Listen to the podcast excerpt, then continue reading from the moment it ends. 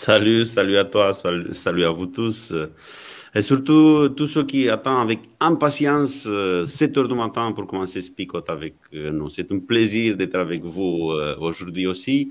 Je sais que vous attendez avec impatience le vendredi aussi, parce qu'après c'est le week-end. Je ne sais pas si c'est plus pour le week-end ou plus pour Spicot, mais l'important c'est que vous soyez là et nous sommes vraiment contents d'être avec vous. Salut les gars, ça va? Vous allez bien aujourd'hui? Salut, salut. Ça va? Ok, c'est bien. Bah, par rapport au texte, bah, je ne l'introduis pas. Hein. je le laisse juste euh, afficher. Et on, le voit ensemble, après on revient.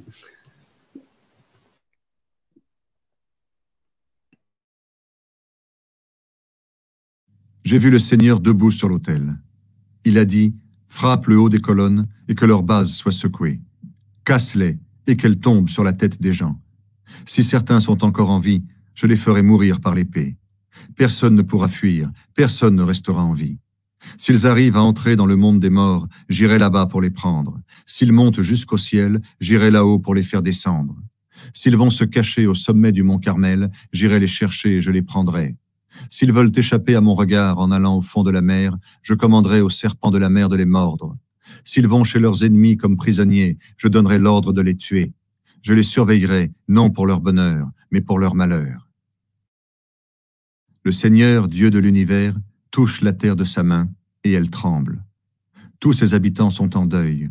Comme le Nil en Égypte, quand il déborde, elle se soulève tout entière, puis elle retombe. Dieu a bâti ses chambres dans le ciel qui couvrent la terre comme un toit. Il appelle l'eau de la mer et la répand sur la terre. Son nom est le Seigneur. Le Seigneur déclare, Jean d'Israël, est-ce que vous êtes plus précieux pour moi que les Éthiopiens? Je vous ai fait sortir d'Égypte, mais j'ai aussi fait sortir les Philistins de Caphtor et les Syriens de Kyr. Vous ne savez donc pas cela? Le Seigneur Dieu regarde avec attention le royaume coupable d'Israël. Il déclare, Je vais le supprimer de la terre. Pourtant, je ne supprimerai pas complètement les gens de la famille de Jacob. Oui, je vais donner des ordres. Parmi tous les peuples, je vais secouer le peuple d'Israël comme on secoue les grains avec un tamis et aucune pierre ne tombe par terre. Tous les coupables de mon peuple mourront à la guerre. Pourtant ils disent, le malheur n'arrivera pas, il ne nous touchera pas. La ville de David est comme une hutte qui ne tient pas debout. Un jour, moi, le Seigneur, je fermerai ses ouvertures, je relèverai ses pierres, je la reconstruirai comme elle était avant. Alors le peuple d'Israël pourra reprendre les anciennes terres du royaume d'Édom et des autres peuples qui m'ont connu autrefois. Moi, le Seigneur, je le déclare, et je le ferai. Le Seigneur déclare encore, Le jour vient où les récoltes seront si abondantes qu'elles dureront jusqu'au moment du labour. De même, la récolte du raisin durera jusqu'au moment où l'on sème le blé. Alors le vin nouveau coulera sur les collines et elles seront inondées. Je rendrai son ancienne situation à mon peuple Israël. Ils rebâtiront les villes détruites et ils les habiteront de nouveau. Ils planteront des vignes et ils boiront du vin. Ils cultiveront des jardins et ils mangeront leurs produits. Je replanterai mon peuple sur sa terre. On ne les chassera plus de la terre que je leur ai donnée. Voilà ce que j'annonce, moi, le Seigneur votre Dieu.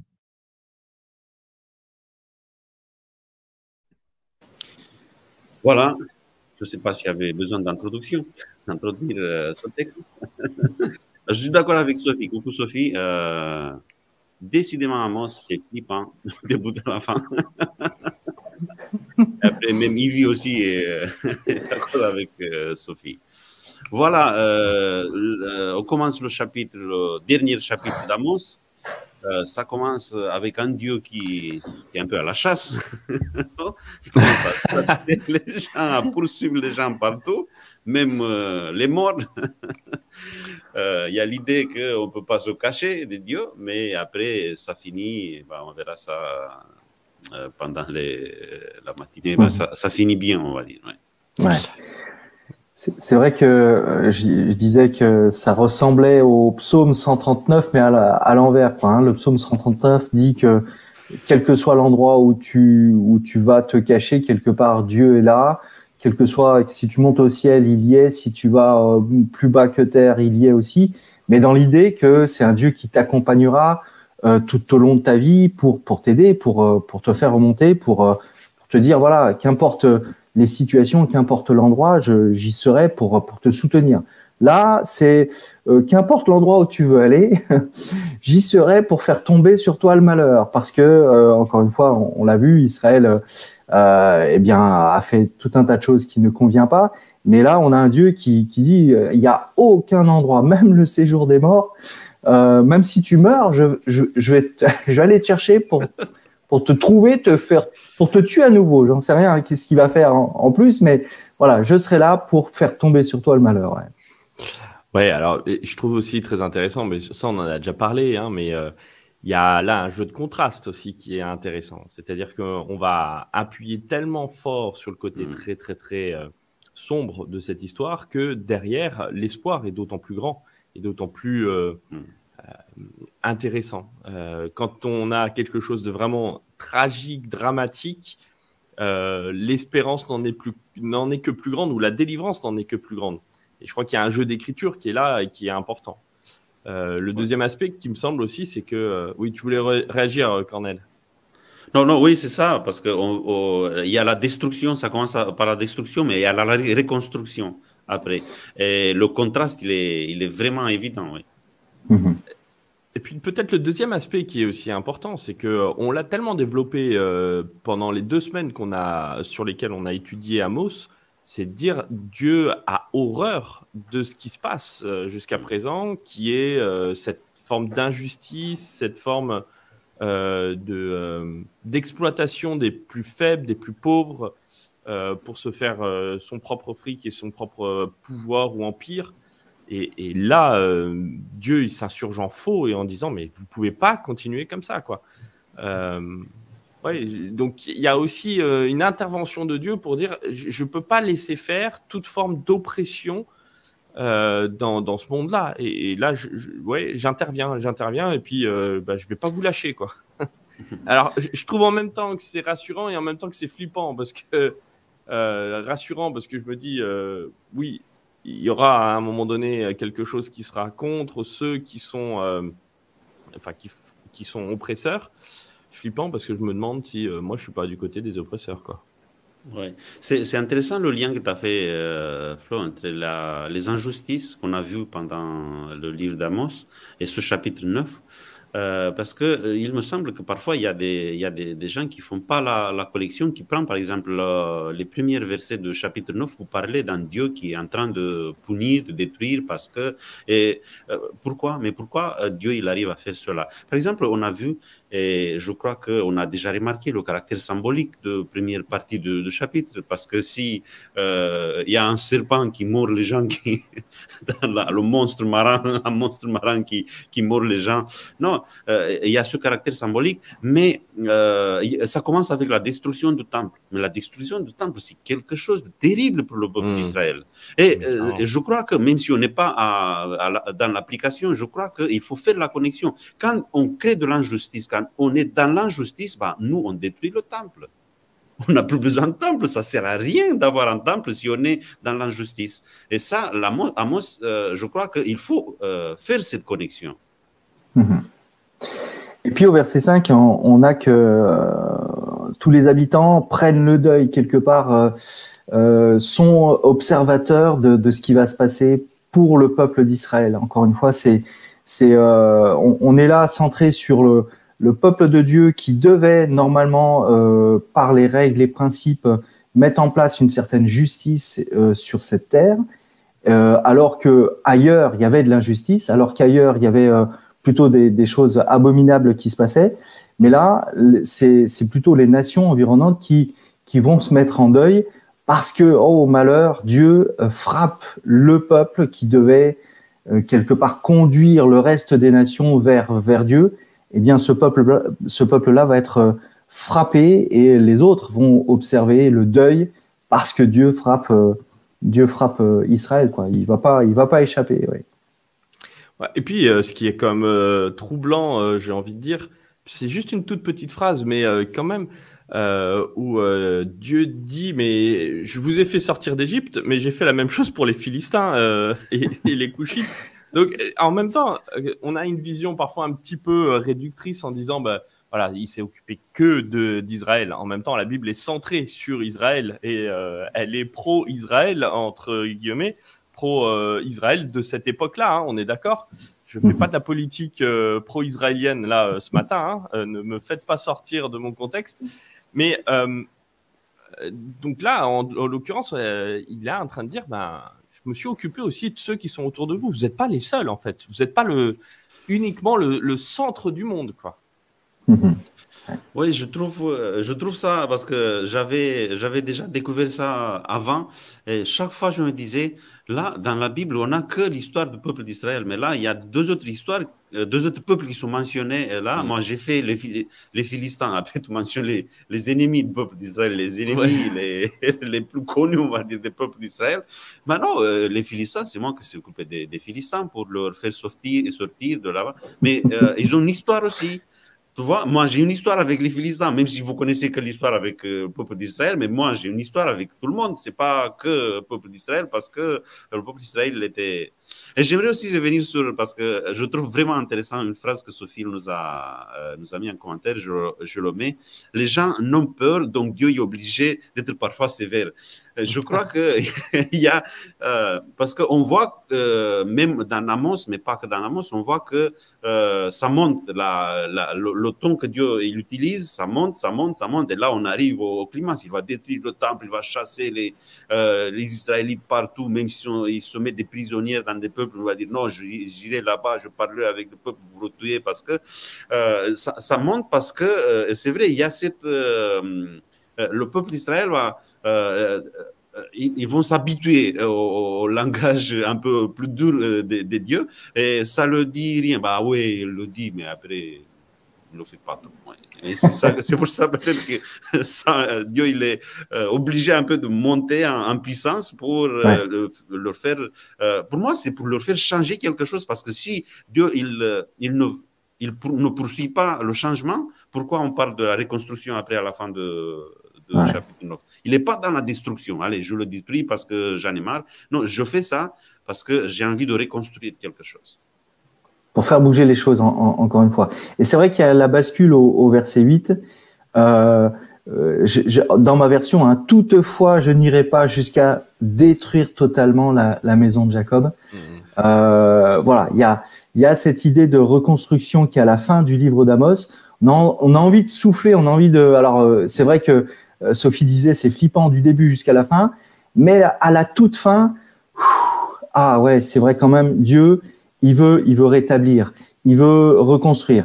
Et euh, c'est vrai qu'au verset 10, la fin du verset 10, il y a ceux qui disent, mais non, le malheur ne s'approchera pas de nous, euh, tout, tout ça n'arrivera pas. Et le Seigneur dit, mais ah, attention, c'est voilà, tous ceux qui croient pas quelque part que le malheur va, va tomber, c'est sûr qu'il va tomber. Mais j'ai envie aussi de, de, de, reconstruire cette hutte. Alors, hein, voilà le, la hutte chancelante de David, alors que David avait construit un, un magnifique palais, un palais et, voilà, et qui voulait et qui voulait euh, quelque part aussi construire la maison de Dieu. C'est son fils qui va qui va le construire, mais la, la maison, le palais du roi David, c'était c'était quelque chose, je pense. Et là, c'est une hutte chancelante. Hein, donc euh, attention euh, à, à, à, nos prétentions encore une fois. Dans, mais on va on, on va dire cela au moment où on fera l'application peut-être. Mais voilà, il y a, y a l'idée de reconstruction et euh, parce qu'encore une fois, le Seigneur est, Dieu. C'est pas c'est pas tant ceux qui méritent ou nous, ou nous qui méritons la reconstruction, mais parce qu'il est Dieu qu'il va effectivement reconstruire.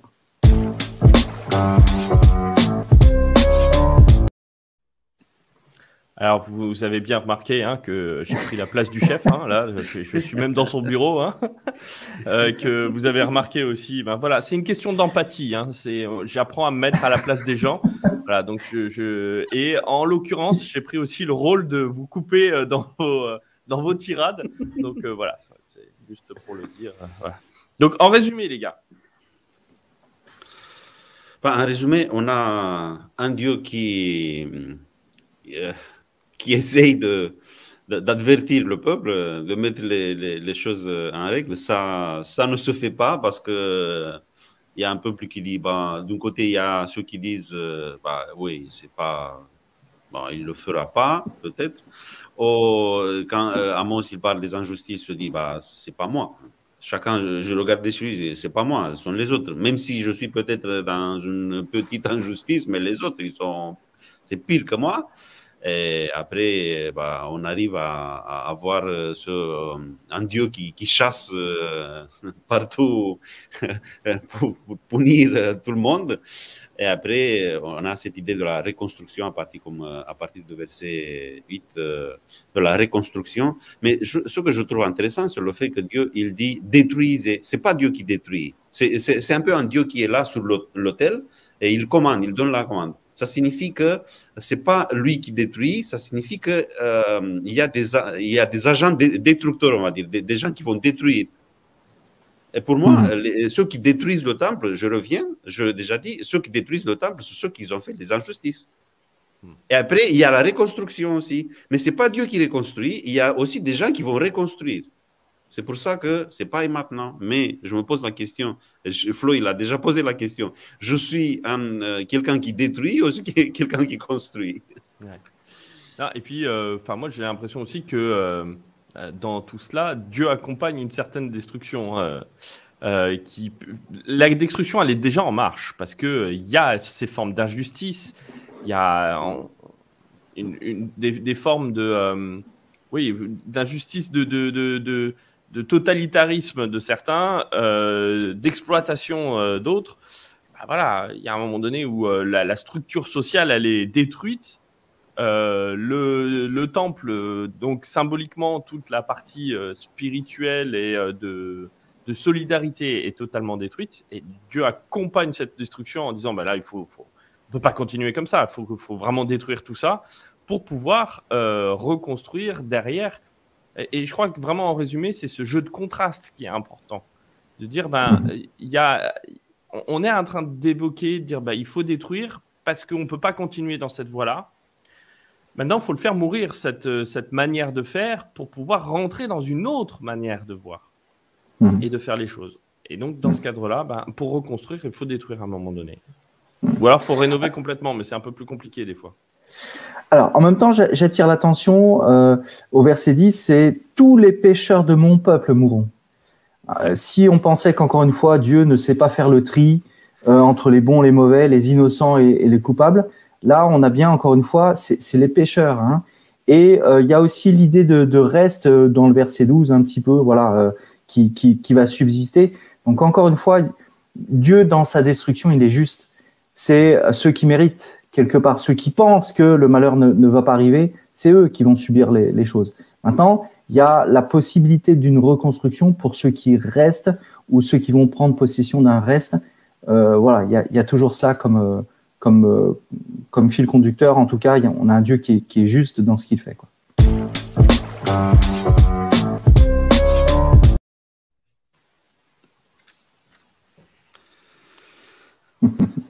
Et ben voilà, maintenant, euh, c'est parti pour euh, le et maintenant en, gros. Hein, comment comment on l'applique pour nous euh, aujourd'hui Moi, ce qui me semble vraiment super important, c'est pas développer une crainte dans le sens d'une peur et d'une qui en fait nous ferait venir vers Dieu soit par crainte d'être détruit soit par, euh, par peur de ne pas être euh, bien. Et, je crois que la peur, elle n'a jamais été une source de motivation euh, correcte, saine et qui génère de bonnes choses. jamais, ça n'a jamais été le cas. et d'ailleurs, dans la Bible, on nous dit c'est l'amour du Christ qui nous presse. C'est pas, c'est pas la peur qui nous presse. Mhm. je crois que ça, il faut vraiment qu'on fasse attention, même s'il peut y avoir des éléments qui nous font peur, qui nous effrayent. ça ne doit pas être une source de motivation pour des actions. Alors comment est-ce qu'on l'applique? Ouais. En, même temps, euh, faut pas qu'on tombe dans le piège non plus. Euh, je sais que Dieu m'aime de toute façon, hein, et euh, ça, ça va pas m'arriver ces, ces choses-là. Euh, je veux dire ça, c'est euh, oui, oui, euh, j'entends ces, ces, ces, choses qui qui quelque part font peur aux autres, mais mais pas moi, parce que moi, ben moi, le Seigneur, il, il me protège, le Seigneur est là, et et le malheur, c'est pour les autres. Et ça, c'est un piège. Encore une fois, je j'entends dans les paroles là de d'Amos, eh bien, euh, une certaine introspection sur euh, sur euh, comment tu vis les choses. Et oui, tu as à te regarder aussi. J'ai à me regarder aussi dans dans ce qui est dit là. Et j'aimerais aussi, voilà, refaire peut-être un résumé de pas de tout Amos, mais de ce qu'on a entendu. Est-ce que, est-ce que encore une fois, la, parole de Dieu, elle résonne encore dans ma vie? Est-ce que, alors c'est plus les messages des prophètes, mais est-ce que l'Esprit Saint euh, arrive à cheminer jusqu'à ton cœur? Et, donc, est-ce que il euh, n'y a pas des choses à changer dans, dans ton regard, dans ta façon d'être? Où est la place de la justice?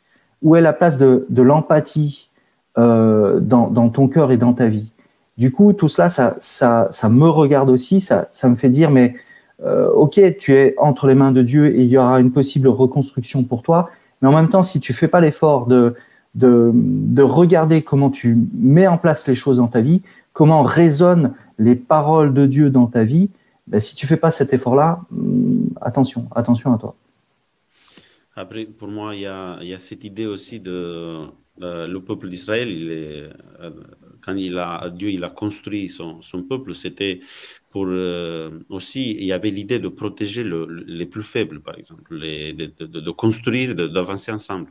Et Dieu, il dit, si tu renonces à, ton rôle de, protecteur, et moi aussi je le ferai avec toi. Je te protège plus, à toi non plus. Parce que euh, après, tu verras qu'est-ce que ça donne quand il n'y a personne qui te protège, qu'il n'y a personne qui, est là pour toi. Et c'est pour ça que euh, je vois cette image de, temple qui tombe sur leur tête, parce que c'est le, deuxième verset, je crois que c'était ça.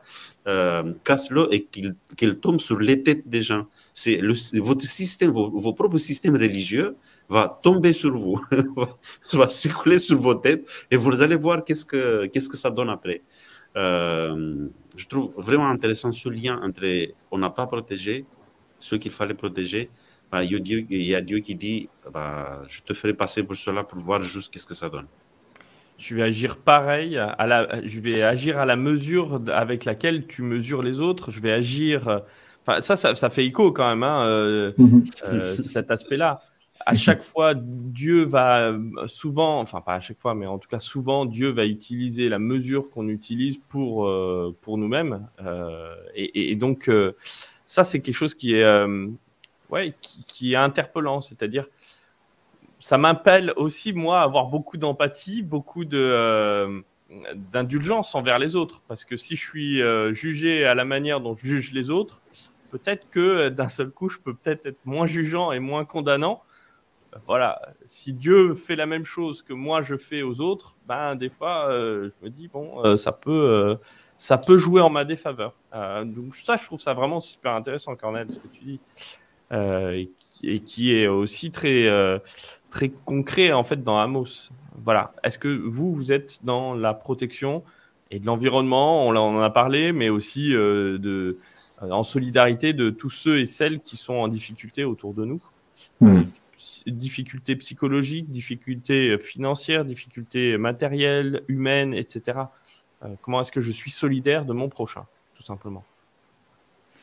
Oui, après, il y a, dans la reconstruction, il y a, l'idée de l'abondance. Il y a les récoltes qui, qui, seront abondantes. Il y a même le vent qui va inonder les terres. C'est assez euh, symbolique aussi. Mais il y a cette idée de l'abondance. Il n'y aura personne qui va souffrir parce que les récoltes, ils seront sur les terres. Ils ne seront pas dans les greniers de quelqu'un. Ils ne seront plus dans, chez quelqu'un, ils seront sur la terre. Le vent, il est partout, tu peux aller le, le, le, prendre pour toi. il y a cette idée de, de, de, de, ceux qui sont démunis, qui ont accès à quelque chose. Euh, auquel ils n'avaient pas accès avant. Oui, c'est ça. Et, et, même le temps, le temps de, de, récolte ou de moisson ou de semence n'est quelque part n'est pas respecté quoi. Tellement il y a de l'abondance. C'est euh, en novembre là où on sème, ben il y, aura il y aura le il y aura le raisin qui, qui sera là, on pourra moissonner. Donc quelque part il y a ouais cette idée de bah, même les rythmes je les respecterai pas, dit Dieu. Tellement j'ai envie de quelque part de reconstruire avec vous, de vous donner en abondance. Et puis, euh, il n'y aura pas de manque, en fait. C'est aussi ça. Hein, parce que toujours ce temps-là de laps entre la moisson et la récolte, enfin, mhm. la récolte et puis le, le, le temps où on sème, euh, voilà, il y, a un temps de latence qui fait qu'on pourrait manquer, mais là, il n'y en a plus. Il n'y a plus rien du tout. Mhm.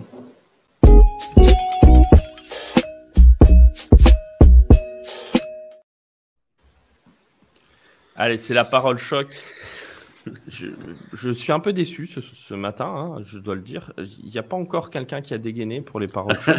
Voilà. Ah merci, hein, merci, Sophie. Ah. Ouais, parce qu'il y a un peu de latence, euh, la connexion. Ça, mais Sophie, ça fait un petit moment qu'elle était, euh, qu'elle n'avait pas publié quelque chose, Sophie. Euh, donc on t'attendait là. Hein, donc merci Sophie, merci. Eh ben, on va l'afficher. Hein, donc la parole choc, c'est Dieu est fidèle à nous de choisir le bon chemin. Il nous, il nous a suffisamment avertis et conseillés, pour ceux qui le connaissent, car ce n'est pas encore le cas pour tous. Ouais, tout à fait. Euh, ouais, Rina, super. Bah, c'est exactement ce que je voulais dire. Peut-être pas avec ces mots-là, mais euh, c'est bien dit. Le boomerang, ce que tu fais te revient. Exactement. Je crois qu'en tout cas, c'est euh, vraiment euh, une perspective qui est intéressante, c'est-à-dire que euh, bien parfois dans le jugement, c'est aussi une validation euh, de, ce que tu as fait. Dieu le fait aussi envers toi. donc, apprenons à être des gens empathiques, indulgents et amour bah, pour que Dieu puisse être aussi dans cette même optique envers nous. Moi, je dirais, euh, alors, est-ce le temps pour semer ou est-ce le temps pour s'aimer? Oh. Ah, là, Alain, là, j'ose pas, même pas dire ma parole choc. si, si, tu peux. oui, euh. pendant, ce temps-là, euh, il y a David qui dit Écoutons la voix de Dieu, il ne blague pas. oui, ça c'est. Pas comme nous, hein. Pas comme nous, apparemment. Ouais. Nous, on est des rigolos, voilà, c'est ça. Mais. Euh... Euh, moi, je, je dirais que Dieu, il a, il a besoin des maçons pour reconstruire, pas pour détruire. Hmm. Ouais, super. Voilà.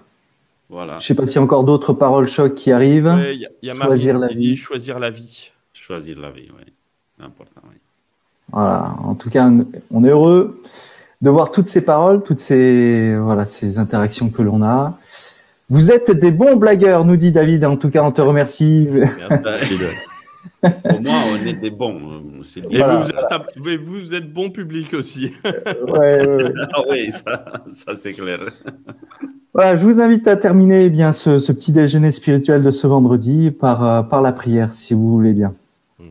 Voilà, Père éternel, on veut te remercier encore une fois parce qu'on a l'occasion de, de, partager autour de ce livre euh, d'Amos qui nous paraît lointain, qui nous paraît parler de voilà du peuple d'Israël et donc quelque chose qui ne nous concerne pas. Mais Seigneur, tu, tu nous rappelles encore une fois ce matin que voilà, tu es, tu es ce Dieu qui veut nous accompagner, qui veut reconstruire dans nos vies, qui veut remettre du sens et nous aider à comprendre eh bien qu'encore une fois, ces paroles que tu nous as laissées sont pour notre instruction, mais aussi pour euh, nous aider à comprendre notre implication, notre engagement vis-à-vis vis-à-vis des autres, vis-à-vis de, de, toi, vis-à-vis de, de, ceux qui sont euh, laissés pour compte, ceux qui euh, quelque part vivent une toute forme d'injustice.